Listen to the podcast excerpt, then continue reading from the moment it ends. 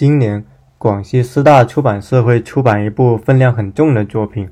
名字叫做《佛陀思妥耶夫斯基第五卷文学的巅峰（一八七一到一八八一年）》。熟悉陀思妥耶夫斯基传记的读者大概会知道，这本书的作者名字叫约瑟夫·弗兰克，他是陀学研究界非常重要的一位传记作家。那么，他曾经创作了富有盛誉的。陀思妥耶夫斯基文学文化传记的一整卷，就是在中国出版了，之前已经出了四卷，那么第五卷就是最后一卷，是在今年计划出版。我看了一下豆瓣标记的出版时间，就是在三月份。那么我们其实可以借这个由头来回顾一下陀思妥耶夫斯基的创作生涯和生活变迁，通过一些关键词来重新走进这位。非常伟大又富有争议的创作者，显然我们无法把一位作家完全作为神或者作为一个恶魔来去评价。陀思妥耶夫斯基，他生前是一位伟大的小说家，他的小说的地位在俄国堪比托尔斯泰。可是他又是富有争议的斯拉夫主义者和沙皇拥护者，而且他对于。感情的态度，他的婚恋观念，受制于历史的局限性，在今人看来难免有些争议。在陀思妥耶夫斯基死后，人们怀着对他作品的崇敬，将他供奉在文学界的奥林匹斯山上。然而，被神化的他，也是一个符号化的他。我们纪念他的伟大，同时也该直视和正视他的复杂性。毕竟，在陀思妥耶夫斯基的文学里，还有一堂关于具体的课，要爱具体的人，而不是虚无缥缈的人类。今天，我们宁可爱不完美的人，也不造乌托邦的神。唯有如此，才能对神坛上的雕像祛魅，从而真正的看清陀思妥耶夫斯基为何独特，以及他留给今天的财富。那我们话不多说，我们就从。他的生平说起，首先我想说的一个关键词，名字叫做癫痫。说胡话、发疯、发热病，其实贯穿了陀思妥耶夫斯基的作品和他的一生。一八二一年十一月十一日，陀思妥耶夫斯基出生于俄国莫斯科的一个医生家庭，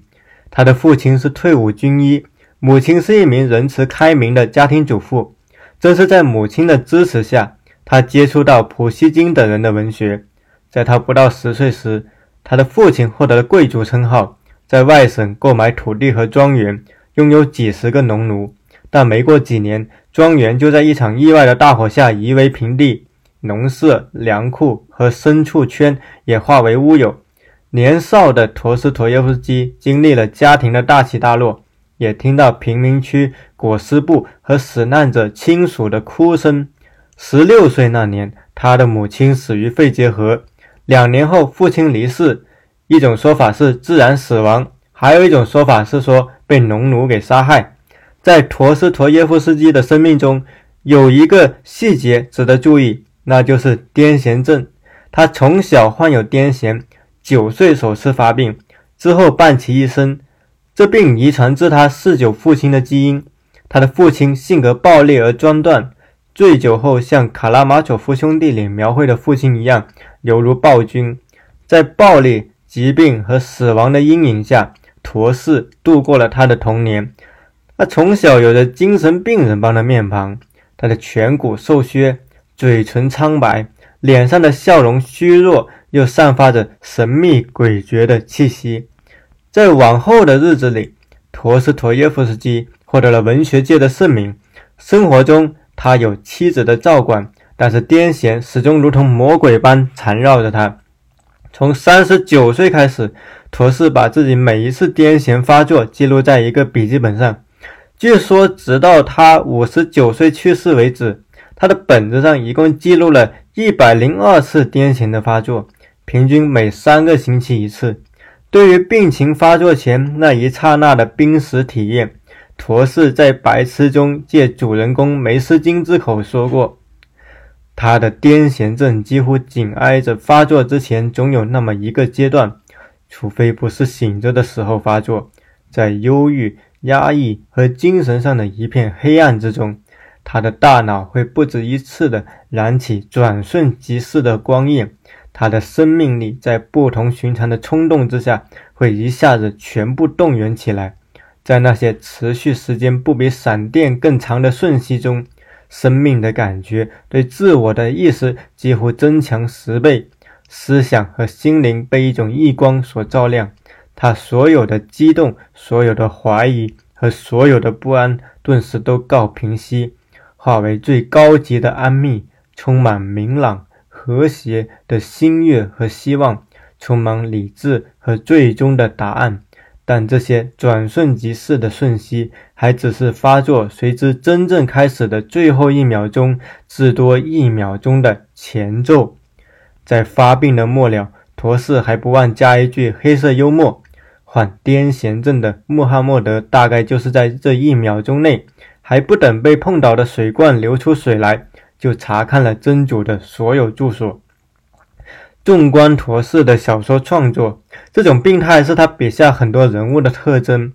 例如，在《白痴》里的梅斯金和《卡拉马佐夫兄弟》中的斯迈尔加科夫都患有癫痫；《涅朵奇卡》中的叶菲莫夫、《脆弱的心》里的瓦夏、《女房东》中的卡捷琳娜都有疯病；《群魔》中的列比亚德金娜有疯病且瘸腿。罪与罚中的拉斯科尔尼科夫患有热病。对于他围绕主人公们所受精神折磨进行的大量语言描写，陀思爱好者有一个打趣的说法：“老陀的癫痫症又犯了。”还有并不推崇陀思的托格涅夫称之为我生平遇到的基督徒中最邪恶的一个，对这种风格也进行过吐槽。他说，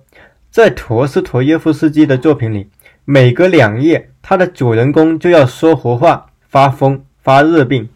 因癫痫症及其带来的时而狂喜、时而大悲的精神体验，让陀思妥耶夫斯基笔下有一种天人交战般的内心焦灼感。但这种文字般的气质不仅来源于此，实际上以1849年假死行为分界线，陀思妥耶夫斯基的文学和思想可以分为截然不同的两个时期。一八四九年之前，他是一位受空想社会主义、左翼自由主义影响的作家。他的笔下有不少追求艺术创新的作品。直到一八四九年以后，经历了真实的致命体验和漫长的流放岁月，他的写作才真正走向了成熟，而他的政治观念也产生了一个很大的转折。那我们第二个关键词名字叫“灵魂得救”。它是陀思妥耶夫斯基毕生书写的主题。我们可以一句话来形容陀思妥耶夫斯基的写作，就是一种灵魂书写。那我们再回到1846年，1846年对陀思妥耶夫斯基来说是非常有意义的年份。这一年，他发表了处女作《穷人》，让批评家别林斯基读到后惊叹：俄国文坛又出了第二个果戈里。那时候。意气风发的陀思妥耶夫斯基视自己为天才，关注新潮思想，反对专制集权。像许多信奉着浪漫主义的俄国青年一样，他渴望展翅高飞，做一只自由的飞鸟。为了追求自由，青年陀思妥耶夫斯基加入了彼得拉舍夫斯基小组，视倡导革命的别林斯基为榜样。一八四九年四月二十三日，小组成员因卷入反对沙皇的革命活动被捕，被押赴谢苗诺夫教场执行假死刑。然而，行刑前最后一刻，沙皇颁布特赦令，陀思妥耶夫斯基等罪犯因此被流放至西伯利亚。在天寒地冻的鄂木斯克，陀思服了四年苦役，周遭也不再是大都会与文学小组。而全是俄国社会的失败者。一八五九年，他回到彼得堡，但依然被内务部秘密监视。此后，他的人生在毒瘾、债务、病痛中越陷越深。一八六四年，陀氏的第一任妻子玛利亚因患肺结核、久病不愈而死，让他大受打击。一八六六年，他又陷入一场出版纠纷。如果不能在约定时间交出一部长篇新作，他要向出版社赔偿高额违约金，全部著作也将在接下来的九年间转归出版商所有。最终，年轻的学生安娜·斯尼特金娜担任他的书记员，在其口述下帮助他完成了小说《赌徒》，度过这场危机。这位安娜后来成为陀氏的第二任妻子。随后，陀氏迎来了写作高产期，相继创作出《罪与罚》《白痴》《卡拉马佐夫兄弟》的名作，奠定了他在世界文学中的崇高地位。陀氏信仰上帝，认为没有崇高信仰的生活不值得过，因而回顾他的作品，必须关注到他作为一位现实主义作家，书写宗教现实主义的现实。这使得他的文字在呈现出人宛如深渊的一面的同时，还萦绕着神秘眩晕的光晕，结合叙述中的大段异语、疯癫，构成了巴赫金所说的复调叙事。那《罪与罚》是陀思妥耶夫斯基的代表作之一，他在书中探讨了一种现代性危机，即人类杀死上帝。推翻神圣，自己渴望成为万物法度时所面临的自毁危机。主角拉斯科尔尼科夫斯的名字在俄语里有“分裂者”的意思。最早，他被描用于描绘东正教教派里蔑视上帝的分裂者。在陀氏的笔下，拉斯科尔尼科夫是上帝的权威被消解后，人类走向个人中心主义。激进主义的产物，而另一位主角索尼娅，她心性善良、仁慈宽恕，信奉上帝，警惕着人类的局限。她象征着陀思妥耶夫斯基内心的希望。陀氏的文本里不乏索尼娅这样的人物，比如说《白痴》里的梅斯金。《白痴》动笔于1867年秋天，出版于1868年，其中的梅斯金是基督的化身。也是陀思妥耶夫斯基理想人格的化身。在与好友的书信中，陀思说自己力图塑造一个完美的道德人物形象，因为在一个是非颠倒、善恶混淆的年代，没有比描绘一个美好的人物更难，也更紧迫。十九世纪中后期。世界正处于两次工业革命的巨变中，马克思和恩格斯让世人意识到一个沉默而酝酿着暴风骤雨的无产阶级幽灵。赫胥黎和达尔文则用进化论挑战上帝造人的权威。在处处飘荡着进步气息的西欧世界，上帝面临着前所未有的质疑。基督徒依然人数众多，但越来越多的知识分子已经动摇。陆续投入了科学和自由主义的怀抱，但陀氏仍然坚持信仰的可贵。他思考的问题是：上帝若死，谁来救赎人类的灵魂？高举自由旗帜的人们又该如何克服纵欲与虚无的喧嚣？在陀思看来，上帝提供了一个高于人的尺度，这是否可证并不重要。重要的是，人必须认可世界上存在一个高于人的神秘，唯有这样，正义才能被裁决，贪婪之人才会有所敬畏。也正因如此，陀思妥耶夫斯基的笔下的正面人物常常具有两个共有的品质，那就是敬畏和谦逊。他们使人的灵魂获得救赎，也成为他几乎所有小说中的题中之意。在一八八零年，陀思妥耶夫斯基完成了可能是他最重要的一部作品《卡拉马佐夫兄弟》。这部小说的故事改编自一桩真实的弑父案，其中的卡拉马佐夫家族里，既有老卡拉马佐夫这样象征着父权制与传统的家的父辈的这么一个角色，也有拥有仁爱之心的阿廖沙。宣扬无政府主义与理性主义的伊万和拜金主义者德米特里，在给友人的一封信中，陀氏坦诚，贯穿全书的主要问题，正是我自觉和不自觉地为之苦恼了一生的问题，那就是上帝是否存在。陀氏毕生思考的问题是人如何拯救自我。通过后来的书写。他还试图探讨：人类确实存在真正的自由意志吗？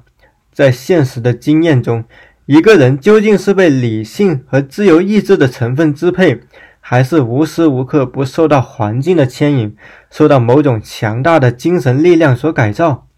在他看来，人对于自由的追寻和他们的失控是一体两面。非理性的火焰在诱引着我们，使我们伤害、失控，做出理性的自我无法允许的行为。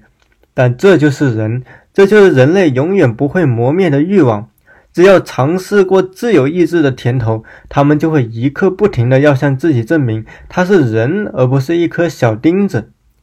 陀思把这些深刻的思想奉献给了卡拉马佐夫兄弟。只可惜，写完《卡拉马佐夫兄弟》的第一部这次年，因为搬动书桌时用力过猛，导致血管破裂，陀氏意外离世，终年六十岁。他留下了未完成的《卡拉马佐夫兄弟》第二部，这是他一生中最看重的作品。在生命的最后一年，他曾说过：“作为作家，我有很多缺点，因为我自己第一个就对自己不满意。”我在做自我反省的某些时刻，时常痛苦地看到我所表达的东西不是我原本想表达的，我能表达的只是我想表达的东西的二十分之一。那么，我们进入第三个关键词，这个词名字叫做“反叛”。年老的陀思妥耶夫斯基是年轻的自己的敌人。一八四九年以前。陀氏是一个受空想社会主义影响的左翼青年。我们其实可以用一个比较形象的，就是《进击的巨人》里面的艾伦，他可能就有点像年轻时候的陀氏。他们都向往自由，渴望拆毁高墙。但是呢，在一八四九年之后，他成了自己年轻时候的对立面。这种反差是如今纪念他的人所无法回避的。曾经，陀思崇敬别林斯基的革命立场，但后来他与车尔尼雪夫斯基论战，称别林斯基是祖国自觉的敌人，俄国生活中最可恶、最愚蠢和最可耻的现象。这种矛盾还可见于他对屠格涅夫的评价。一八四五年十一月十六日，青年陀思赞美美屠格涅夫是诗人、天才、贵族、美男子、富翁、聪明、有学问。自己几乎爱上了他，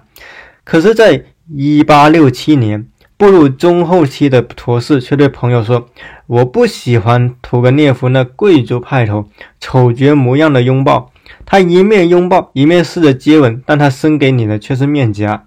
如果说陀氏对暴力革命、集体狂热的批判尚可以理解，那么他晚年对沙皇的歌颂、对俄国对外战争的美化。乃至于对一切青年抗争运动不加辨明的排斥，则与神话塑造着伟大的陀思妥耶夫斯基相去甚远。陀思支持对沙皇统治，一方面跟他对暴力革命和西化思潮的忌惮有关，另一方面也跟1855到1881年间在位的沙皇亚历山大二世相对开明有关。在其任下，俄国不但废除了农奴制，而且放宽了书报审查制度。一八六一年，亚历山大二世宣布解放农奴，陀氏欢欣雀跃。一八七七年至一八七八年，俄土战争爆发，陀氏特意跑到教堂里为俄国人民虔诚祈祷。晚年，他还在信件里写道：“我们的宪法体现了君主对人民、人民对君主的互相的爱。我们国家的本质不是征服，而是爱。”俄国的使命是显示全世界从未见过的俄罗斯基督。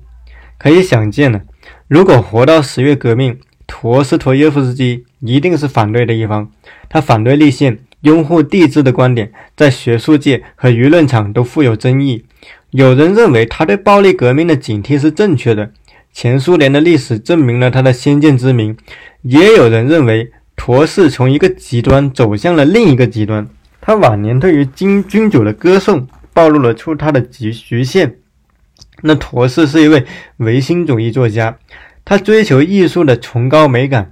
渴望创造时代的典型人物，而非内向的个人。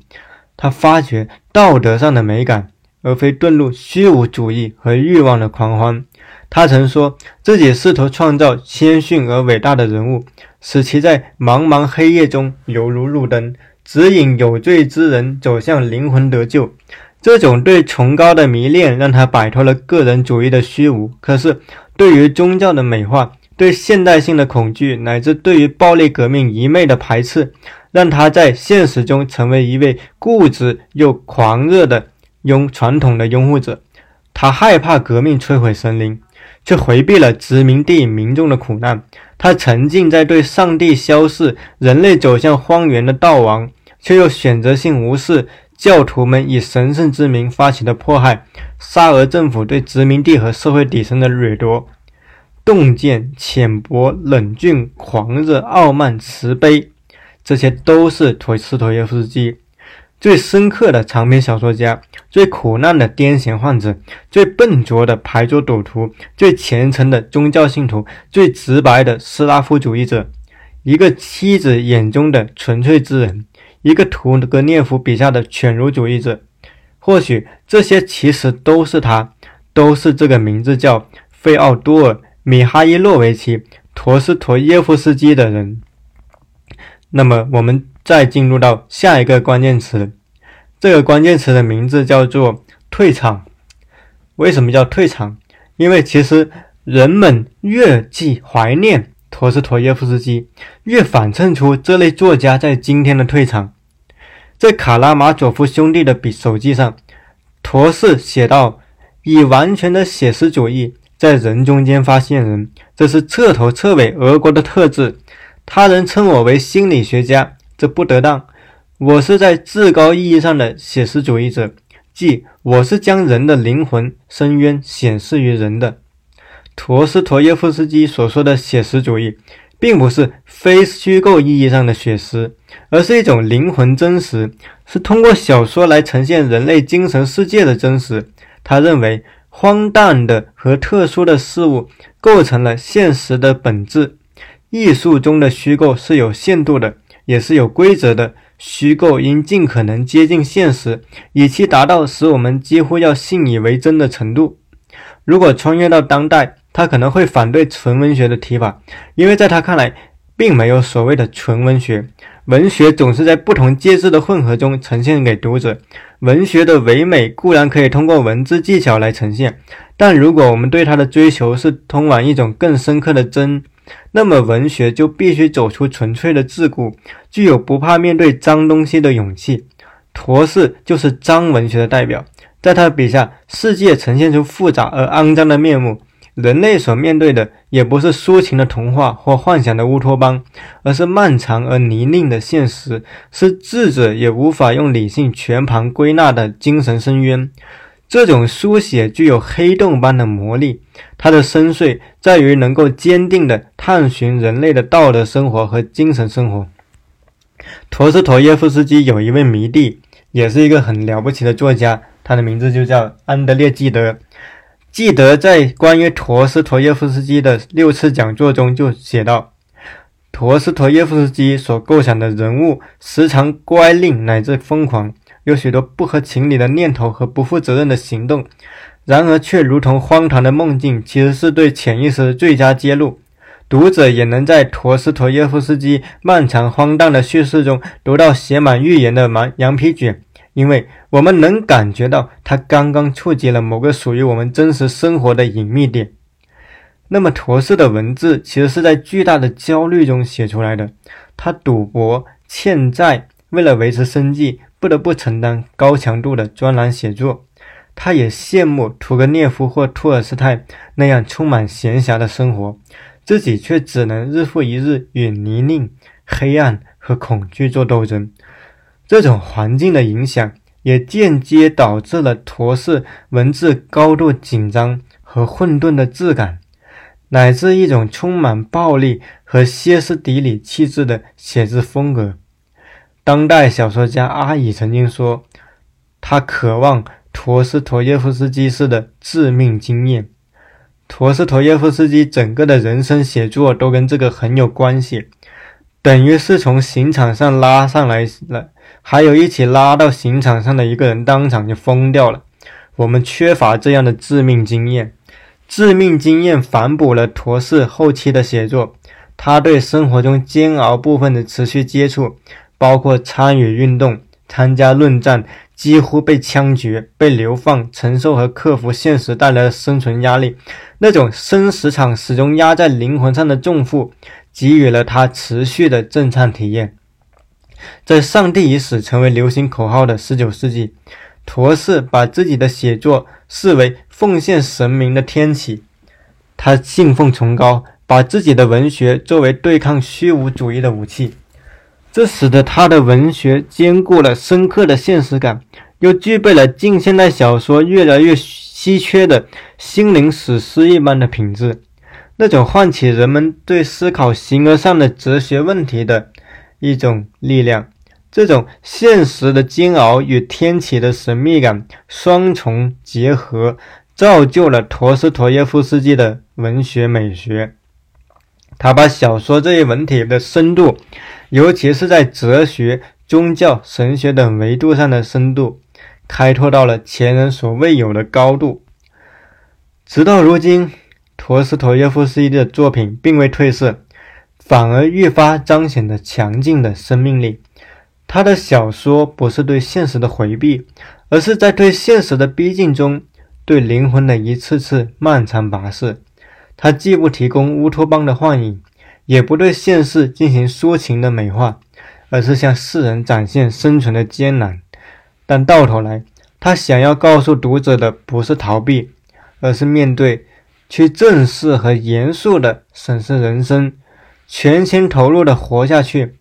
哪怕生活在阴沟里，也不放弃对星空的渴望；哪怕眼前是命运的巨兽，也不放弃斗争的勇气。今天我们其实不缺乏文学技巧精湛的作家，但缺少如此直面哲学问题、具备跨学科能力、持续如一的面对肮脏现实的作家。在一个崇高消亡的年代，陀思妥耶夫斯基已经绝迹。人们越怀念陀思妥耶夫斯基，越反衬出这类作家的退场。如今，我们已经很难看到这样的作家。正如同中国很难再有第二个鲁迅，陀思妥耶夫斯基留给后辈的遗产，不仅仅是他横跨文学、宗教学、社会学等学科的写作能力。在今天，当我们纪念陀思妥耶夫斯基，其实也在纪念一个人肩住命运的重负、直面肮脏现实的决心。